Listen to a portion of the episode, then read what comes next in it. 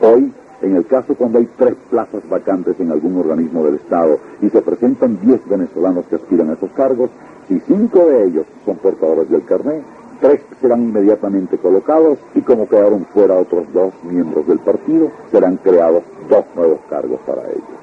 Los otros cinco venezolanos sin carnet jamás fueron tomados en cuenta, porque los ciudadanos que no sean miembros del partido en el poder no valen para nada.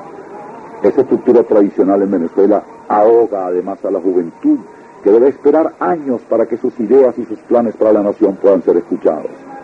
puesto que las proposiciones hechas por personas ajenas al partido en el poder son ignoradas o rechazadas. El joven con vocación de servicio público o con legítimas ambiciones es así obligado a militar y después de lustros, cuando logra ocupar posiciones importantes dentro del partido, ya pasó su juventud y olvidó su idea original.